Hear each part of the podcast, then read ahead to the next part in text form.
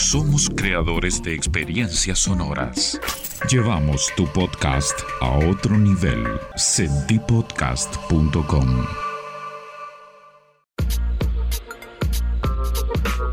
Future Shapers, el podcast del futuro. Herramientas, soluciones y aprendizajes para innovar en serio. Te invitamos a viajar hacia un mundo mejor donde todo problema siempre tiene una solución. Tiene una solución. Abróchate los cinturones y viaja con nosotros.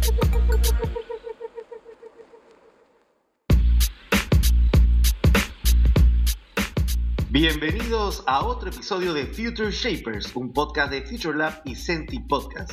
Soy Alfredo Pérsico, CEO and co-founder de Future Lab, consultora que lleva la innovación al ADN de las organizaciones, impactando en su estrategia, cultura y sistema de innovación. Future Lab es innovación en serio. Hoy vamos a hablar con un querido amigo y gran profesional que tiene una consultora de innovación que ha marcado un antes y un después en Chile. Él es José Manuel Morales, CEO y fundador de Brinca Global. Y lo hemos invitado porque queremos hablar de un tema muy importante, Open Innovation. ¿Qué es innovación abierta? Y cómo esta innovación nos permite generar organizaciones de futuro. Y para eso, José Manuel, queremos darte la bienvenida. Muchísimas gracias por haber aceptado la invitación y estar aquí con nosotros. Hola Alfredo, ¿cómo estás? No, muchas gracias a ti. Yo feliz de, venir a todos estos espacios de conversación y, y seguir impulsando los temas de innovación y transformación digital. Buenísimo, José Manuel. Pues lo primero que quisiéramos saber un poco, y seguramente muchas personas están preguntándose de qué va esto de Open Innovation, qué es, Cuéntanos un poquito esto de qué es y por qué es relevante. ¿Por qué una empresa tendría que comenzar a pensar en innovación abierta? Mira, quizá la primera pregunta que tendríamos que hacernos es qué es la innovación a secas y después qué es la innovación abierta en, particular. En general, la innovación, dicho, dicho a, grandes rasgos, es como uno soluciona desafíos a partir de la, de la creatividad, ideas creativas, que implementadas con un método, que el método, digamos, de validación, reducción de incertidumbre, al final generan valor, ya sea ventas, ahorro, NPS, relación con el medio ambiente, etc. La innovación al final genera resultados y hay que responder desafíos. Desafíos como puede ser eh, generar un nuevo producto, aumentar el market share, mejorar la satisfacción de tus colaboradores, reducir la, emisión de, de, CO2, un uso eficiente del agua. Desafíos hay un montón. Y probablemente todos los que nos están escuchando ya están pensando en la cantidad de desafíos. Quizá hoy día es viernes, no me hables José Manuel de desafíos, por favor, quiero descansar, pero bueno, los desafíos no paran. La innovación es un, un método ¿cierto? Que a partir de ideas poco conocidas, que ideas más creativas, ideas más divergentes, ideas que son más novedosas, ¿cierto? Y por eso tiene un nivel de incertidumbre, uno busca resultados distintos a través de ideas distintas. Ahora, ¿cuál es la gracia de la innovación abierta que es distinto de ella? Uno puede decir, existen distintos tipos de gestionar la innovación.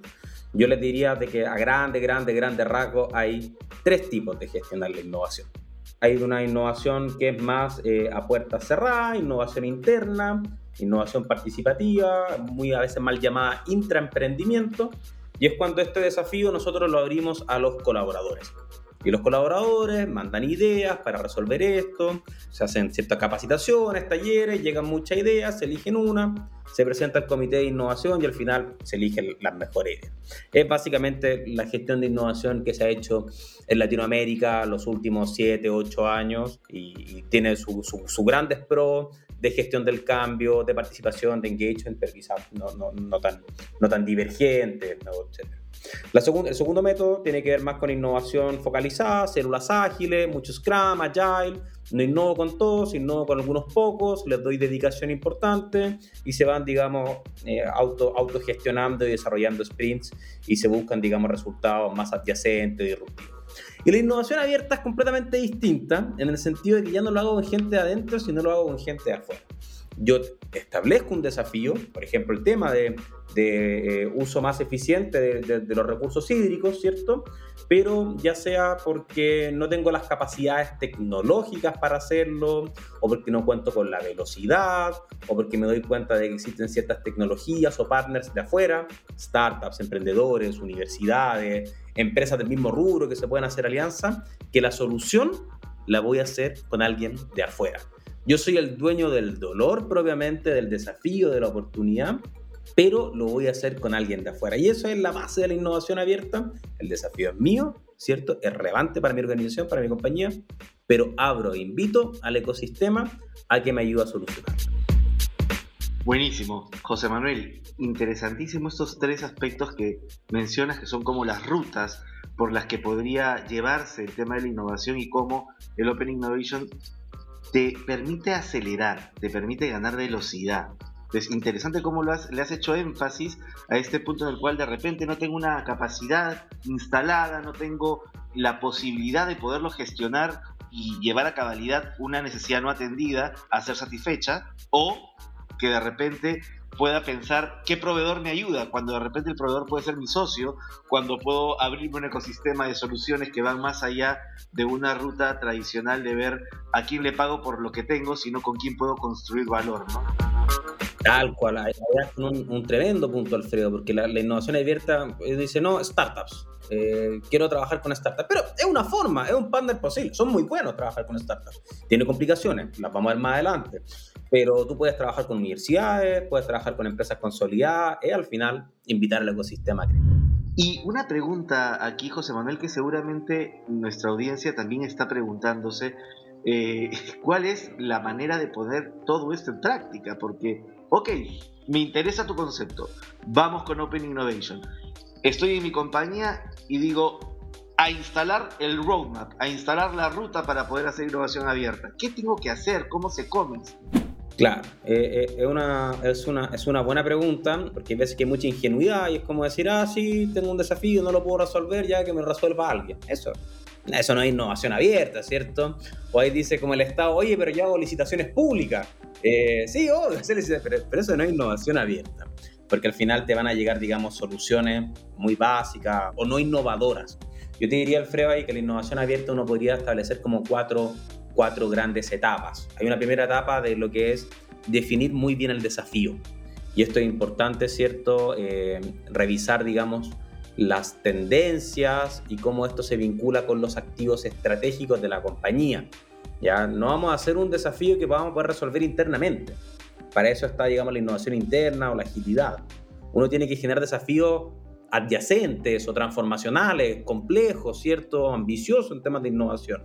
Y hay que trabajar con la primera línea de gerente, identificando los activos estratégicos, identificando los motores de crecimiento, identificando las principales tendencias, tecnología, piensa tú en la industria de la energía, de los utilities, o sea, ya, ya el tema de la, del petróleo, del carbono, o sea, la industria de la energía va a cambiar completamente.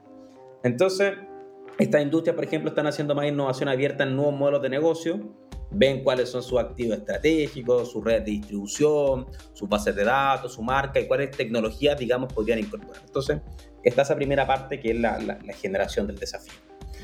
Después está la segunda parte que es cuando tú ya sales a buscar soluciones. Ya, yo te diría que ahí hay más o menos dos, dos, grandes rutas. Hay una primera ruta que es la convocatoria abierta, estructurar una buena plataforma para recibir ideas. Nosotros en Brinca trabajamos con Inc. También el Future Lab he visto que la están utilizando. Y esto es básicamente que, que vayan, digamos, distintos proveedores, startups, jóvenes universitarios, depende mucho del desafío, quienes van a ir yendo, ¿cierto? Si son desafíos más ciudadanos o desafíos más de transferencia y más de. Entonces, una parte de convocatoria, la innovación abierta tiene, tiene que tener mucha comunicación, mucha prensa, hay que hacer ruido. Pero también hay otra ruta que ya es como el scouting más personalizado, ¿cierto? Más focalizado. Y ahí, cuando uno trabaja temas de innovación abierta, tiene que trabajar con colaboradores, digamos, de que, eh, o aliados que tengan bases de datos bien segmentadas de startups, de empresas, cosa que, por ejemplo, en, la minería, si me dicen, oye, necesito en el proceso de carguillo y transporte, las correas transportadoras, quiero hacer un digital twins para hacer en el fondo el fáctico y el contrafáctico y hacer una buena planificación, o quiero, digamos, meter eh, inteligencia artificial, el tema del chancado, para poder hacer un, buen uso de, llenado de, lo que son los, revestimientos para el chancado, ok, ¿quiénes son los proveedores que existen? Porque quizá yo puedo hacer mucha convocatoria, pero tal vez esa persona ese día no leyó el diario o no se dio por enterado. Entonces acá también hay teléfono. Oye, Alfredo, tu proveedor de blockchain, sabes que eh, acá está trabajando el Banco Central del Perú y necesita una solución fintech y sé que tú eres el número uno en Perú y en Latinoamérica para hacerlo. Entonces van estos dos procesos en paralelo, depende de la, de la empresa, hay, hay, algunos que lo hacen más comunicacional, hay unos que lo hacen más focalizado con scouting, se hace lo que es el proceso de, de evaluación y después en base a eso se eligen las mejores ideas, se potencian y después se eligen las mejores que van a ser, digamos, probadas. Eso es como hasta ahora la, la, la primera parte. Y en general, yo diría, Alfredo, que el, lo que en general se hace hoy día en innovación abierta. Los desafíos eh, se construyen más o menos bien, algunos mejores que otros, y después los temas de scouting o comunicaciones, yo te diría que la industria latinoamericana en general lo hace relativamente bien, algunos programas mejores que otros. Quizás más en la parte convocatoria que la parte scouting específica, ir mapeando los ecosistemas de, de emprendedores, trastrándolos por tecnologías, puede ser más fácil. Me parecía sumamente importante lo que comentabas. Además, cómo es que aprovechas el tejido local para poderlo conectar en una convocatoria que tenga esta estrategia comunicacional, ¿no? Es la, la, conectividad con lo local. Y también me iba preguntando sobre la capacidad de integración regional, porque el tema de Open Innovation nos permite trascender fronteras. Si algo nos dio el COVID, José Manuel, fue la capacidad de pensar juntos más allá de las fronteras que teníamos. Y justo cuando conversábamos, por ejemplo, esto que hemos lanzado del concurso de innovación social de jóvenes del Bicentenario aquí en Perú, con un spin-off muy interesante que es INC, que ustedes desarrollaron, esta plataforma de Open Innovation y de, también de innovación corporativa, y que lo hemos puesto al servicio de los jóvenes, decíamos, Oye, qué interesante recoger estos proyectos de innovación social. Fueron 60, han sido 63 proyectos organizados además en cinco temáticas de los ODS, de los Objetivos de Desarrollo Sostenible, y con 300 jóvenes que se han metido. Y esto de poder trabajar con una plataforma digital fue espectacular porque nos está permitiendo capturar esa riqueza del proceso.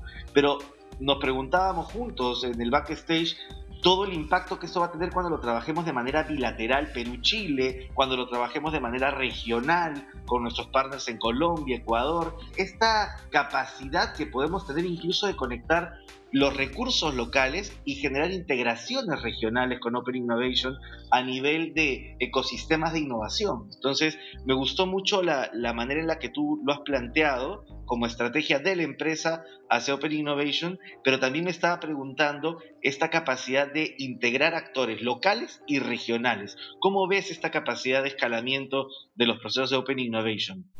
Mira, para estas dos primeras etapas, que es el tema de desafío y el tema del scouting, es fundamental. La innovación abierta tiene un tema como local, ¿no? De lo global y lo local, que, que es muy importante tener en cuenta. Voy a, voy a profundizar en esto con, con, dos ejemplos. Nosotros, por ejemplo, ahora en, en Chile, Brinca está trabajando junto con Social Lab y el Banco Mundial en un programa de innovación abierta en cohesión social. ¿ya? Y cómo al final se puede apuntar a soluciones que vayan, digamos, en temas como equidad de género, descentralización, territorio, medio ambiente, economía circular, etc. Entonces, el nivel de trabajo respecto a lo local, que tiene que ver más bien con, con el desafío de entender bien, porque es distinto el desafío de equidad de género, por ejemplo, en Chile que en Perú. Son, son distintas culturas, ¿cierto? Eh, es distinto el mercado laboral chileno que el peruano. Entonces, todo lo que tiene que ver con lo que es la, la, la definición del desafío, lo local, es fundamental. Y para la otra parte, en lo que es el tema del, del, del scouting, el relacionamiento y, y, la convocatoria, lo global ya es inminente. O sea, pensemos por ejemplo el caso del agua. Ya yo quiero ver temas de Open Innovation en agricultura, en todo lo tem el tema de tecnificación del riego. Los que más saben de esto, pero por lejos, es Israel. Porque hicieron agricultura en el desierto. Y la única forma que hicieron es que la poca agua que tenían lo ocuparon de la forma más, más, más eficiente para hacerlo. Cuando nosotros acá en Chile decimos que tenemos sequía, los judíos se ríen de nosotros, porque estás hablando, si tienes 10 veces más agua que nosotros. Entonces, ¿cómo uno puede ir trayendo también esas soluciones tecnológicas que están en el ecosistema, que están en el mundo, y que obviamente no es plug and play, y, y para eso vienen las la etapas siguientes de la, de la, Open Innovation, que es el tema de, de la integración y, y, lo que es el tema del pilotaje e implementación, eh, cómo uno va trayendo eso y es una buena transferencia tecnológica. Entonces ahí respondiendo a, tu pregunta, Alfredo, es fundamental lo que dices, el tema local, muy importante en los desafíos, y el tema eh, de scouting, eh, súper, súper importante tener la visión global. Y si esto uno lo va acompañando al final con, con plataformas que van sistematizando el proceso, mucho, mucho más fácil para todos. Excelente, José Manuel. Muchísimas gracias por esas precisiones. Aquí unas reflexiones finales con las que me gustaría ir construyendo el camino para los que nos están escuchando y tiene que ver con cuál es ese impacto que está logrando el Open Innovation en la estrategia, en la cultura y en el sistema de las organizaciones. Que yo creo que es lo que te permite normalmente hablar de que la innovación está en el ADN. Entonces, si, si logramos impactar en esos tres aspectos, cultura, estrategia y sistema, ok, entonces estamos haciendo que la organización pueda generar futuros, ¿no? Y pueda generar además futuros sostenibles, esté orientada a poderlos crear. Entonces, ¿cómo impacta el Open Innovation en estos tres aspectos? Yo creo que es importante ahí primero entender el impacto y después ver cómo impactan estos tres elementos. El, impacto, ya hablamos de la definición de desafío y el scouting. La siguiente etapa de, una, de, un, proceso de innovación abierta tiene que ver con la integración y después el pilotaje y el setup. Yo nunca lo he ocupado, Alfredo, te soy súper honesto. Llevo una relación de pareja de 15 años, pero hay una plataforma que se llama Tinder, ¿ya? Y, y te juro que nunca lo he ocupado. Pero conozco muchos amigos que la ocupan y todo. Y el problema de la innovación abierta en general es que la gente la ve como un Tinder. Y uno pone un desafío, y tiene un match, y nos juntamos, y salimos un par de veces, y ojalá que lo pasen muy bien, y después si te he visto no me acuerdo. Pero la innovación abierta no puede ser un Tinder, porque no es solo el match entre el desafío y la solución. Hay todo un tema de integración muy importante. Piensa tú, por ejemplo, el sector financiero, la arquitectura informática, ¿cierto? Los códigos de seguridad, el tema de la propiedad intelectual, eh, el código de que pueda hablar una empresa transnacional, la velocidad, con la lógica que tiene una startup de tres, cuatro compañeros de universidad que acaban de salir de la, de, la carrera, eh, no tienen una espalda financiera, entonces acá hay un tema de integración que tiene que ver con la etapa 3, que acá se acaba la innovación abierta. Entonces, si no hacemos eh, que vayamos más allá del Tinder en esto, estamos jodidos. No, va a haber resultado. No, cuando te dicen, no hice innovación abierta y tengo cinco match, ya, ok, bien, me alegro por ti. Pero yo quiero ver relaciones, ya quiero ver resultados. Veo, quiero ver... que manejas bien la jerga de Tinder. ¿eh? Hijo de la relación. Eh, otra, otra, otra generación. Y después ya viene la parte final, ok, esta relación funcionó, se integran, digamos, las plataformas, la arquitectura, los temas de propiedad intelectual, llegamos a acuerdos, etc. ¿Cómo le vamos a poner esta relación? ¿Cuál va a ser el nombre? Y acá es lo más importante, que, que las organizaciones llegan muy con poca claridad. Esta relación se va a llamar Te compro a través de un Corporate Venture Capital. Somos aliados y vamos a tener un hijo que se llama Joint Venture. Eh, invierto en ti. Eh, y, soy, digamos, tengo, digamos, equity sobre tu organización o mantenemos una relación, digamos, cliente-proveedor con un, un, contrato de prestación de servicio. Y no digo que una sea mejor que la otra, va a depender mucho del desafío y de la, de la solución. Entonces yo te diría de que cuando uno llega ahí, claro, ya está hablando de resultados, resultados finales. Y sobre tu pregunta en particular, ¿cómo, cómo impacta esto en una, en una organización, en su estrategia de seguro? Porque al final va, va a resolver desafíos estratégicos, va a aumentar ventas, va a reducir costos, va a generar mayor NPS o mejor engagement del entorno, va a depender un poco de la estrategia y los desafíos que se abran. Para los temas de gestión de innovación, va a dinamizar el portafolio de innovación, va a traer más soluciones. Los sistemas de gestión de innovación se, tienden a caer por la falta de tiempo. Entonces, porque los colaboradores, porque en general la gerencia de innovación eh, es un perico solo que anda pidiendo, digamos, ayuda a distintas áreas de la empresa y nadie le pasa a personas, entonces no puede cerrar los proyectos. Bueno, los proyectos los hago gente de afuera, ya, y avanzo más rápido y más. Entonces, le, da como ese, ese, ese dinamismo. Y después lo que es cultura, la innovación abierta te genera temas de apertura externa, te genera temas al final de, tiempo, de agilidad, eh, te genera también marca en el fondo. Las organizaciones que están muestran el compromiso con el ecosistema, con las comunidades, con los proveedores. Así que creo que es tremendo, tremendo sistema de gestión, la innovación abierta o camino de gestión, la innovación participativa y la innovación focalizada, ágil, también son tremendas oportunidades. Eh, acá no hay, no hay receta de oro, pero al final, dependiendo del desafío, todo esto parte del desafío y la ambición que uno tenga, uno puede ir viendo las distintas rutas y, la, innovación abierta tiene estos tremendos resultados. Muchísimas gracias, José Manuel. Ha sido un placer tenerte en este episodio del podcast y esperamos que volvamos a tener otra, otro más en el cual podamos seguir charlando sobre los desafíos de la innovación en América Latina. Así que eh, ha sido un placer, de verdad, y un lujo. Gracias, José Manuel. Gracias, Alfredo. Gracias a todos, Future Lab. Nos vemos. Y bueno, terminó este episodio de Future Shapers. Muchas gracias por quedarte hasta el final. Te invitamos a seguirnos en Spotify, Apple Podcast y todas las plataformas para no perderte ningún episodio. Y por supuesto, enterarte todo lo que necesitas saber sobre innovación y futuro. Te invitamos a los siguientes capítulos para que podamos siempre encontrar un caso de estudio, un invitado especial y accionables para convertir a tu organización en una organización de futuro. Si quieres saber más sobre nosotros, www.futurelab.pe arroba FutureLab PE en las redes sociales y esto es una coproducción con Senti Podcast. Muchas gracias y hasta el próximo episodio, Future Shapers.